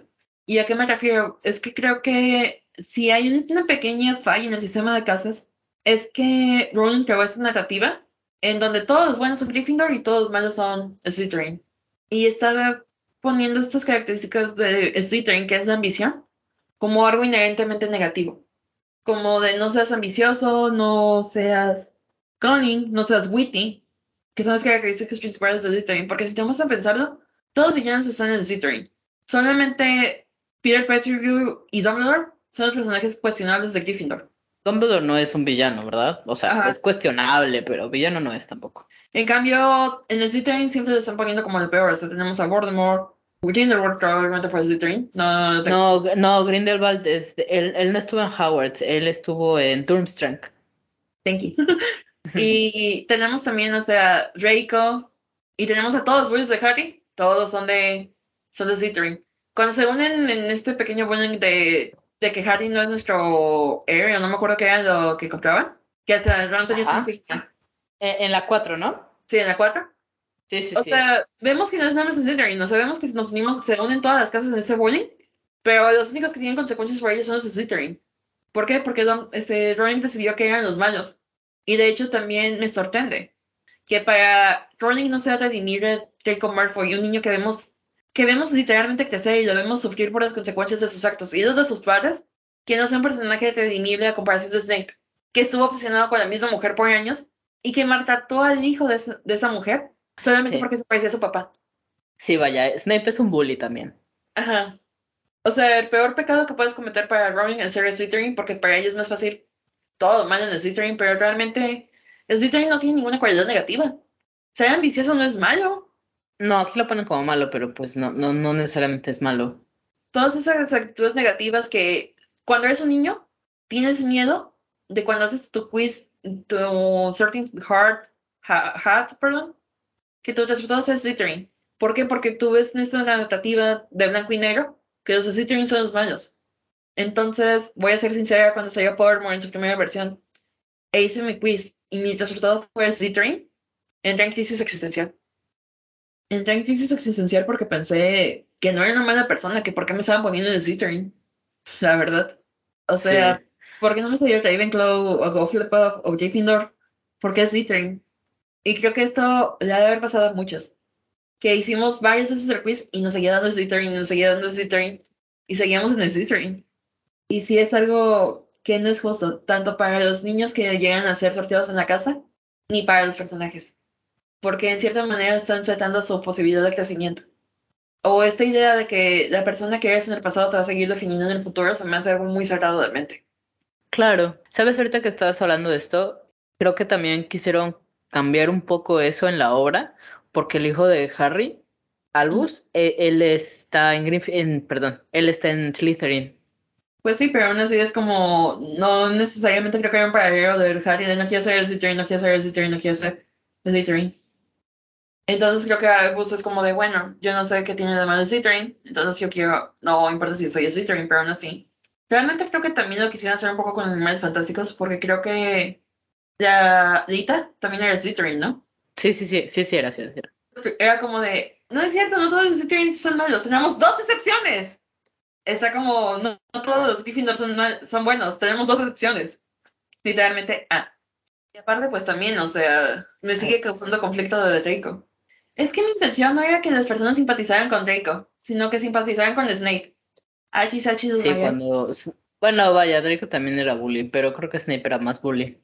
Y es que Draco lo que tiene es que tiene su pequeño arco de redención a partir del sexto libro. Cuando realmente conocemos por qué Draco es de la manera que es. En cambio de Snape, por más que me quieras hacer... O sea, vemos que Draco es así porque creció en ese, en ese entorno tan tóxico. Pero en cambio, no hay, no hay poder humano que me convenzcas que está justificado el bullying que Snape le hizo a Harry. Honestamente, no hay manera. Es un adulto, e incluso siendo un adulto y siendo un profesor, e incluso teniendo alumnos que te van a faltar el respeto, no tienes por qué caer en eso. Y pues te lo digo por experiencia, porque tú sabes el trama que me pasó a mediados del semestre. Sí. Pero pues no vas a tratarlo así completamente Pero, diferente. Sí, claro, no tampoco. Snape lo que hacía era buscar una manera de torturar a Harry todo el tiempo. Sí, la verdad es que es que sí era bully, o sea, tampoco era tan, ah, sí, eres, era uno de los más nobles que conoció Harry, pues tampoco, ¿no? Y creo que ya... Porque recordemos que el, el hijo se llama Albus Severus, ¿eh? No nada más Albus por Dumbledore, ¿eh? También Severus por Snape. Harry y sus decisiones cuestionables de nombres. Porque se hizo sí, eh. de que Ginny no tuvo nada que ver con esos nombres, ¿eh? No, para nada. No, y es que, ¿sabes? Te pones a pensar, ¿no? Todos los nombres de los hijos de Harry son personas importantes para Harry y no para Ginny. Porque, Porque... Lo, el hijo es James Sirius. Ajá. El más grande. Y la niña es Lily algo. Ajá. Iba a decir Lily Rose, pero me acuerdo que Lily Rose es la hija de Johnny Depp. Sí, no. Rose, Rose es la hija de Hermione. Aparte. Lily Luna. Además. Bueno, Luna todavía puede, o sea, vaya. Pero de todas maneras. O sea, de todas maneras es como de. Todos los nombres son personas importantes para Harry. En el primer hijo, su papá y su padrino. En la primera hija, su La mamá, mamá. y su amiga. O sea, honestamente, si yo hubiera sido Ginny, yo también hubiera cuestionado por qué quería ponerle una a mi hija, ¿eh? Sí, oye. Ajá, no quiero meter intriga, pero considerando eso también porque Luna está viva, o sea, si fuera como de no, pues es que Luna murió y es un homenaje para alguien que fue importante para los dos. No, Luna está ahí, entonces es como de, a ver, Harry. Luna está viva. Y dato curioso, se casa con el nieto de Newt. Por si no lo sabían. Por si no lo sabían, ella está casada con el nieto de Newt. Y en el otro es como sus dos protectores. O sea, estamos de acuerdo que no era Albus Severus. Si vamos a ese caso, ese niño se tuvo que haber llamado Remus Hagrid o algo por el estilo. Sí, oye. Porque Lu Lupin y, y Hagrid. Olvidaron a Hagrid. Ajá, cuidaron más a Hagrid de lo que alguna vez cuidaron a Arbus y Snape, ¿eh? Pero bueno, Harry me ha agradecido. La verdad, sí. Ya hablando de más o menos, bueno, de lo que está bien y no tan bien, la verdad, de las eh, películas que tenemos y de los libros, creo que podemos comenzar a hablar de por qué ahorita creemos que está en su punto más bajo la franquicia en general, más allá de las controversias con Johnny Depp o Ezra Miller atacando a los habitantes de Hawái. El terror de Hawái le dicen ahora. Sí, oye, estaba leyendo que ha habido, o sea, Ezra Miller ha atacado a más personas que en Hawái que tiburones. O sea, es más posible que te ataque Ezra Miller en Hawái, imagínate. ¿Qué le pasa a este a esta persona? No sé, está muy raro, no sé qué le pasa. Eh, parece que está buscando que lo cancelen. Se quiere salir de Flash. Eh, pero bueno, porque ya sabemos que a Johnny Depp pues lo cambiaron por las controversias que hay con respecto a su, su vida personal. No vamos a hablar mucho de detalle de sus controversias de vida personal. No, no, no hablo muy de detalle, simplemente mencionando que lo cambiaron por esas mismas controversias. eh, entonces, en la última película tuvimos a este. Matt Mikkelsen. Eh, Matt Mikkelsen. Oh. Creo que creo que fue un improvement, creo que debieron de haberlo puesto desde el principio, pero bueno. Justamente es lo que te iba a decir, porque se nota mucho el cambio de actuación. Porque el mismo personaje es interpretado por tres actores hasta el momento, uno para cada película, si te pones a pensar. Exactamente, sí. Este, Colin Firth y Matt Mikkelsen están en la misma liga, mientras que Johnny Depp no. O sea, si sí, quieres no. de Johnny Depp, creo que ese es el momento para que nos canceles y dejes de escuchar este podcast. Porque la verdad, Johnny Depp no es un buen actor. No ha actuado en una, de una buena manera en años. Nos quedamos no. con personajes pasados. Eh, Johnny Depp tiene buenos papeles, pero ese es diferente. Pero yo creo que Matt Mikkelsen sí le da más profundidad a Grindelwald, que pues es la que necesita porque es el villano, ¿sabes? De, se veía muy caricaturesco. Johnny Depp en ese papel es muy caricaturesco. Desde sí. el diseño del personaje. Sí, de hecho. En cambio, Matt Mikkelsen ya lo adecua más a este mundo, en el cambio que hicieron con su diseño de personaje, que se siente más en línea con la manera en cómo se estaba manejando Colin Firth. Colin Firth te cae. Pero bueno, entonces pasó eso y ahora no sabemos qué va a pasar con Ezra Miller porque, pues vaya, ya, como dije, ya atacó a varias personas en Hawái, entonces pues se está buscando la cancelación, capaz ya luego ya ni sale. Igual está por morirse. De hecho, no sabemos. De, van a matar. Ya lo van a matar igual. Entonces, bueno. Más bien creo que lo que quiere es terminar esa fase, zafarse del contrato de Flash, porque no, no hicieron el retinche de, de hacer su guion. Eh, pero bueno, ese es otro tema. Bueno, Ezra Miller es, es, también otro problema, ¿no? Y eh, pues otra controversia que ha tenido esta franquicia. Que te digo, me, me, parece triste porque la verdad es que la idea original me gustaba, me gusta mucho sus personajes, pero bueno, ahorita pues tiene tantos problemas que no sabemos si la van a terminar ya. Y bueno, más allá de los actores, tenemos el tema de la creadora. La creadora. En este momento ya me siento que me van a regañar por estar mucho tiempo por esta creadora. El tema de la creadora, que yo creo que este es el, el problema más grande que tiene ahorita esta franquicia. Su, la, la, persona que, que, que, le dio vida, que es muy tonto, ¿no? Porque ¿por qué quisiera ella misma hundirse tanto? Hund, hundirse, ¿sabes? Es como de, tú ya mejor no digas nada, o sea, ya, ¿cuál es tu problema? O sea, ¿por qué tiene tanto odio esta señora y ahora literal está destruyendo todo lo que construyó? O sea, parece que ella misma no entendió su historia le está saliendo lo boomer, es lo que pasa. Sí, oye, pero es que está, Bien. está muy cañón. Bien, acuérdate que desde, o sea, ya hablamos también de cómo representaba a la comunidad LGBTQ+, o su parte de representación. Uh -huh. Pero acuérdate sí. también que están las, este, las, ay, ¿cómo se dice? Las acusaciones, iba a decir lo de Gations. las acusaciones en contra de Rowling, de ser antisemita, por la manera en cómo están retratados los encargados del banco de Gringotts que supuestamente son estereotipos judíos. Entonces, de que dijéramos que la doña no tenía, estaba libre de ser problemática desde el inicio, pues no, no estaba libre, la verdad. No, tam tampoco, pero eh, al menos no era tan directo como ahora, creo. Bueno, pues. Es que vaya, es que ahorita eh, ya, o sea, cómo intentar desmentir lo que dices y pues, se la pasa tuiteando tonterías, pero no quisiera ser su representante eh. o la persona encargada de sus relaciones públicas. Ay, yo sí. tampoco. Seguro es alguien que está de acuerdo con ella. Sí, porque si no, imagínate todas las mañanas despertarte con. ¿Y ahora qué hizo mi jefe? ¿Qué tengo que arreglar? O sea, debe ser lo peor ser la persona de relaciones públicas de Rowling y de Trump. Y de Elon Musk. Ajá. Ah, sí, también. Uy, qué horror, no hay... qué miedo. Sí, porque no hay día que alguno de tres no diga una estupidez. Tienes toda la razón, qué horrible. Pero bueno, aquí yo creo que lo que la ha hundido más todavía es este tema que se trae contra las personas trans y más bien yo diría que contra las mujeres trans. Yo leí lo que ella escribió en su artículo de opinión en su página para que usted no tenga que leerlo. Y por porque favor, es, trauma. Yo y también lo por leí. favor, no lo lean. Es que eh, de verdad es muy desagradable. Porque honestamente no me puse a verificar los datos que pone, pero nada más de leerlos dices, esto no puede estar bien. Eh, esto se ve totalmente bias. Se ve alguien que no tiene, pues que en realidad no es que le importe el tema, ¿sabes? Nada más se puso a poner ahí cosas random como para, es como de, ah, mira, en este de artículo random eh, perdido por ahí, eh, apoya mis ideas y lo puso, ¿sabes? Básicamente eso hizo, sin verificar sus fuentes, sin verificar nada. Pues básicamente eso es algo que hacemos la mayoría de las personas, nada más que la mayoría de las personas nos quedamos con nuestra opinión y no tenemos la relevancia pública de Roland. Porque todos tenemos huellas de confirmación. Es por eso que tendemos a consumir noticias de medios con los que nos sentimos más identificados.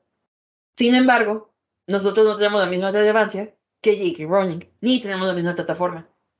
Eh, Es que ese es el problema, ¿sabes? O sea, tú siendo una de las autoras más famosas del mundo, no te vas a poner a, a escribir esas cosas, ¿sabes? Es como si Dick Jordan les hubiera dado gusto a los fans de Percy Jackson, que se están quejando por el casting de esta niña afroamericana como Annabeth.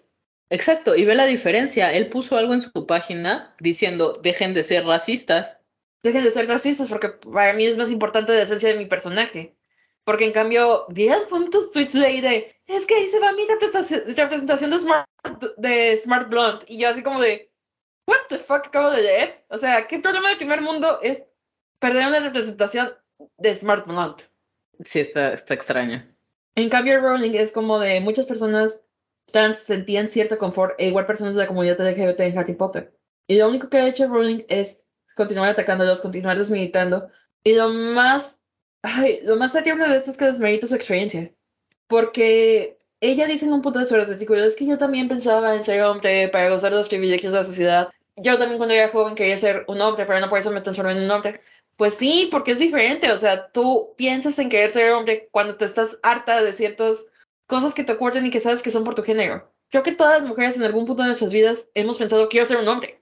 Claro. No obstante, no es lo mismo pensar en ese momento de frustración, quiero ser un hombre, a me siento como un hombre en el cuerpo equivocado.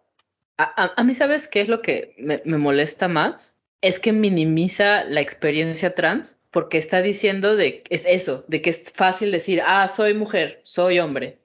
Lo minimizo y aparte es como de, es que hay muchas personas que se quieren regresar a sus géneros originales y es que es un peligro que haya mujeres trans porque van a invadir los espacios seguros de las mujeres. Oye, las mujeres como trans también son, ¿no? ajá, son súper target. Eh, básicamente le- está diciendo que la experiencia trans es algo muy sencillo de hacer, es como de, ah, me declaro mujer hoy y ya. Porque igual decía que muchos adolescentes luego cambian de parecer, o sea, la mayoría, y es que solo es por peer pressure y así, es como de, dude, no, E- es no aceptar esa experiencia. ¿Y es no aceptar esa experiencia? Porque no es su experiencia. Pero te digo, es, es, es que también tachar a, a las mujeres trans de depredadoras es como de, dude, o sea, ¿por? ¿Cuál es tu problema con esta gente? Literal no le han hecho nada. Exacto, lo único que hicieron es pues dejar de consumir sus productos porque pues no se sienten aceptados por ella, entonces para qué Pues apoyar. claro, claro, no, totalmente.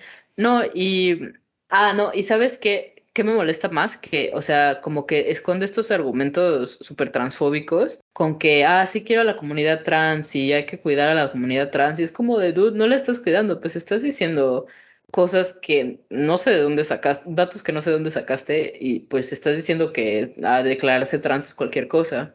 Y además les estás diciendo depredadoras, ¿sabes? Encima de todo. O sea, Además de todo. Y, y luego también, para, mujer, para mujeres. Pero pues si son Ajá. Ellos también. Necesitan Sí, esos claro. también. sí, exacto, son mujeres, o sea, ¿cuál es el problema? No, y aparte de todo esto, como para esconder más su transfobia, dice, empieza a hablar de, del abuso que ella sufrió, de la violencia doméstica y el abuso sexual. Es como de, o sea, digo, qué feo por ella, la verdad, porque pues es, es- es muy feo. Y la verdad es que todavía pasa muy seguido, pero pues no por eso te vas a ir en contra de un grupo que no tiene nada que ver. O un grupo que también sufre de ese mismo tipo de violencia.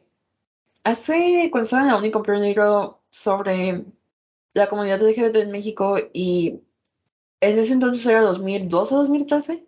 Y lo que más me acuerdo del libro del impacto que me dejó fue que la mayor parte de los asesinatos de la comunidad LGBTQ son a mujeres trans. Son un grupo que es violentado, igual que igual o incluso más que una mujer. Porque tendría que haber un comparativo del número de feminicidios con el de mujeres trans, en relación también a la población que hay. Claro. Para poder realmente hablar de una equivalencia. Porque, pues sí, a lo mejor en números grandes pueden ser, no sé, eh, 50 feminicidios al año contra 11 de mujeres trans. Pero también tendríamos que ver aquí, este, cuántas personas que se identifican como trans existen en el país y cuántas mujeres hay en México. Y ahí ya podemos sacar una verdadera equivalencia. ¿Qué es lo que no hacemos? Porque es como los hombres de, ay, es que los hombres nos matan más. Pues sí, pero pues eso No es por las mismas razones. Ajá, y no es por las mismas razones, pero ¿para qué nos vamos a meter en esto más? Porque si no aquí nos vamos a ir otra hora. Sí, lo, lo que te iba a decir es que, no, bueno, ya para terminar este tema, es que me parece tan innecesario que ella esté hablando de un tema del que pues no entiende y tampoco tiene nada que ver. Ahora, tampoco me parece bien que estén posteando su dirección en Twitter, ¿sabes? Es como de, pues Sí. tampoco es, tampoco así. O lo que hizo, creo que fue de Son, de que pu- puso al ex esposo que la, que la golpeaba en una portada. Eso tampoco se hace, ¿sabes? Es como de, tampoco la cose. Mejor no le hagan caso y ya. Mejor no compren sus cosas y ya.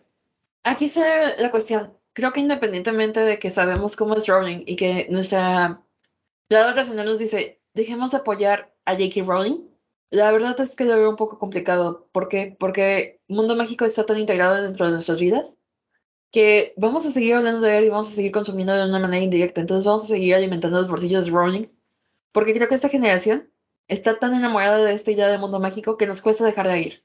Eso es verdad. A, mí me cuesta, o sea, a mí sí me duele mucho lo que dice esta señora porque pues yo la admiraba mucho, pero pues al mismo tiempo es, es un mundo con el que crecí, que me gusta mucho, me gustan mucho sus personajes, ¿sabes? Entonces no es fácil. Creo que dejamos ir animales fantásticos más fácil porque realmente no nos conec- no conectamos y realmente la franquicia sí es más wobbly. Pero, por ejemplo, intenta discutir con un Potterhead de hueso colorado que el sexo y el séptimo libro no tienen coherencia con los otros cinco. O que las películas dejaron de ser buenas a partir de la cuarta. No lo van a admitir. Y te lo digo porque yo sería el equivalente a un critical Harry Potter enjoyer. Porque lo he dicho varias veces.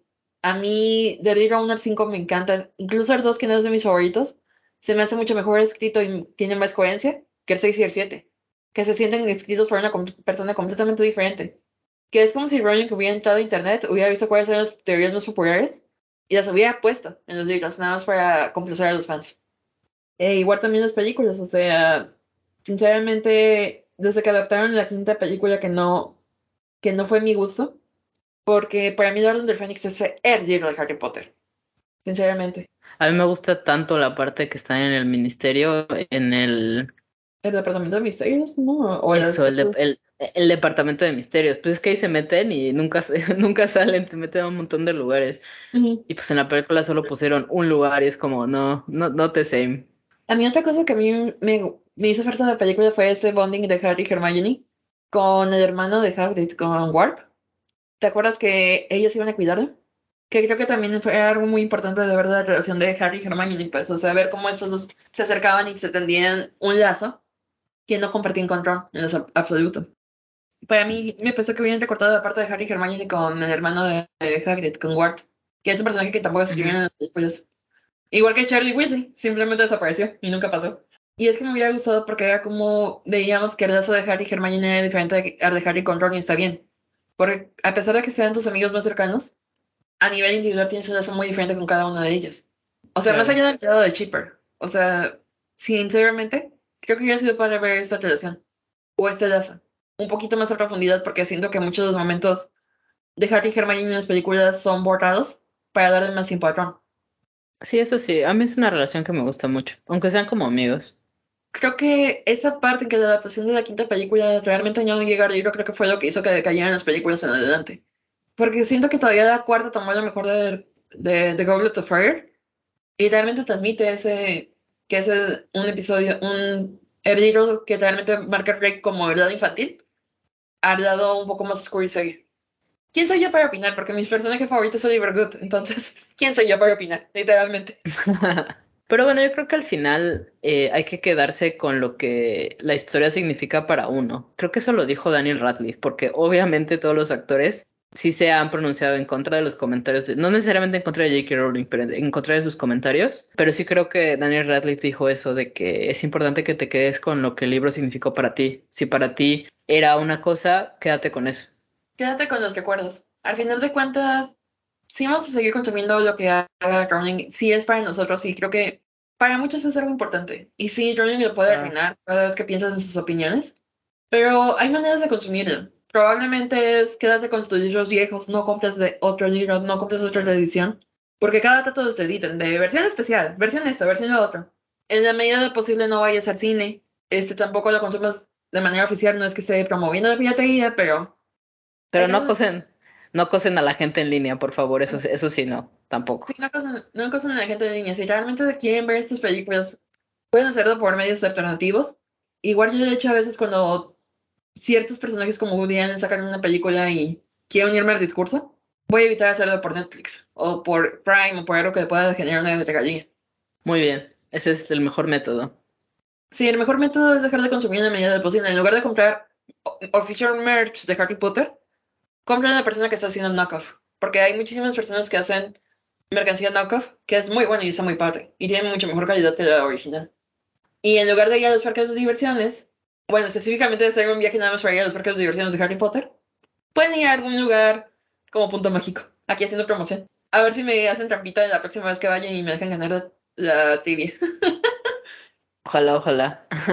aquí salió mi lado de Pero bueno, ya para terminar, porque pues es un tema súper grande y pues no nos podemos poner a discutir este de todo lo que dice Rowling está mal, pero pues sí lo está. Eh, no sean así, sean más tolerantes con la gente no necesitas entender a otros, pero sí los tienes que respetar. Entonces, pues estar hablando de algo que no entiendes, pues mejor, mejor no digas nada. Hay que ser tolerante con los otros. Eh, respetuoso, más que nada, creo yo. Nada más iba a decir que, como dijo Daniel de ahorita que lo mencionaste, simplemente quédate con lo que la franquicia significa para ti. Es muy difícil separar a un artista de su arte, pero hay veces que vale la pena hacer el esfuerzo. Exacto, porque finalmente nos ha dejado muchas cosas buenas y es finalmente lo que estamos haciendo nosotras. O sea, si vamos a ver Fantastic Beast porque nos gustan los personajes. Eh, si te hace reír Newt con sus bailes raros, qué bueno. A mí, la verdad, me divierte mucho y me gusta verlo. Si estás enamorada de Zeus, ve a ver a Callum Turner. Esa soy yo, perdón. También es una razón para, para ver la película. O sea, quédense finalmente con lo que les dejó eh, con, lo, con, lo, que les dejan estas historias. Y no le hagan caso a la doña y sus tweets. No los vean, por favor, e, es, es muy triste. Y no, y para terminar, eh, nada más para mencionar, pues, ¿qué podemos esperar al futuro de, de, esta franquicia, pues, que está sufriendo de estos temas de, pues, principalmente de imagen, ¿no? Con los comentarios tan negativos que vemos de, pues, de su creadora y de algunos de los actores que han estado relacionados con la franquicia. Fíjate que todavía tienen planes, ¿eh? O sea, no crean que se nos va, ya acabamos con el mundo mágico, no. Eh, pues de hecho, sí. dato que querían estrenar The Kurt en otros países. Sí, exacto. Pues ya mencionamos que vamos a seguir viendo la obra en otros lados. También estamos esperando un videojuego nuevo eh, que es Howard's Legacy. La verdad es que se ve muy cool. Seguramente yo sí lo voy a jugar. ¿Para qué les digo que no? Vamos yo sí lo estoy, sí lo estoy esperando. Vamos a eh, otra cosa que leí es que también tienen pensado una serie para HBO Max. No dice de qué, pero pues ahí la tienen planeada. Ojalá que sea de los merodeadores. Sí, porque siempre he querido ver las aventuras de James, Lupin, este, Sirius y Peter. Sí, estaría cool. Esperemos que sea. Yo creo que sí, porque. Sería buenísimo. Eh, eh, sí, de hecho es un grupo muy popular. Yo no sé por qué nunca han hecho nada de ellos, pero esperemos a, vamos a ver qué sale, ¿no? Y, pero bueno, tenemos esa serie que está planeada. Eh, la verdad es que de la franquicia de Fantastic Beasts no sé qué vaya a pasar porque como no le está yendo tan bien a la, a la última entrega, pues está difícil que vayan a darle luz verde a las siguientes, pero bueno, vamos a ver qué pasa, ¿no? Ahorita todavía no hay nada de noticias al respecto. Eh, puedes ver cualquier cosa de, Warner Bros. Considera que no que decidieron a Johnny Depp, pero no Amber Heard, entonces... Sí, exacto. Eh, eh, piensen en eso. No sabemos qué va a decidir Warner Brothers. A, a, mí lo personal me gustaría terminar la historia de Newt, aunque sea que hagan una película más, no me importa, con tal de ver a Newt casarse con Tina ya tengo, tendría yo suficiente, pero vamos a ver qué sucede. Nos va a dar duelo. Queremos ver eso. No me importa, no me importa el duelo. Yo quiero ver a Newt con sus criaturas y Tina felices. E, ese, ese es lo que yo espero. De Fantastic Beasts. De su, de su vida doméstica con eso. Sí, perfecto. No necesito nada más. Solo Newt y Tina siendo bonitos. Y tal vez Queenie y Jacob, porque ahora ya, ya Queenie regresó a la normalidad. Porque creo que todavía falta un poco de largo de atención de Queenie. Porque se sintió muy apresurado. Sí, no, claro, totalmente de acuerdo. Pero bueno, por lo menos ya está ya regresó, digamos que regresó a la normalidad. O sea, no sabemos qué, qué le pasó, pero ya está de regreso con ah, Jacob. Ajá, con Jacob, con Newt y con Tina. Pero bueno, ya dicho esto, creo que ya es un buen momento para cerrar nuestro episodio del día de hoy. Esperemos que lo hayan disfrutado. Recuerden que esta franquicia siempre se da para comentarios, entonces queremos leerlos. Díganos qué piensan de la franquicia general, si significó para ustedes algo, si tuvo un impacto en sus vidas si siempre han sido haters y el tiempo les está dando de razón con todo lo que está pasando ahora, cuéntenos. de verdad, nos gusta la chisma, entonces de verdad cuéntenos todo esto. Y nos pueden encontrar en Twitter en arroba unpopular-divas y en Instagram como arroba unpopular-divas podcast. Todavía no somos muy buenos en estas redes sociales para de podcast, pero en algún momento tenemos que aprender. Igual nos pueden encontrar en nuestras redes personales, que creo que están en el Linktree, ¿no? Bueno, no, no las, no he puesto las personales, pero las voy a agregar. Pero si se meten a la cuenta de Unpopular Divas, se van a encontrar nuestras cuentas personales también. Y en el Linktree, ahí tienen todas nuestras redes. Y leyendo el Tumblr, que todavía no hemos empezado. no sé si hay algo más que quieras añadir, Pau. No, para nada. Este, espero que hayan disfrutado nuestra plática del Wizarding World, porque es un tema que la verdad sí nos gusta. A pesar de todo lo que no nos gusta, tiene sus momentos bonitos. y la neta, la neta, estamos en este punto que si nos quieren compartir para darnos hate, háganlo, por favor. Llegamos a más personas. no, y, al final eh, eh, también es algo que nos unió, entonces también es importante. Nos unió a nosotros y pues gracias, en parte, gracias a Wizarding World estamos hoy aquí. Entonces, si no, si no es por el momento, Divas out.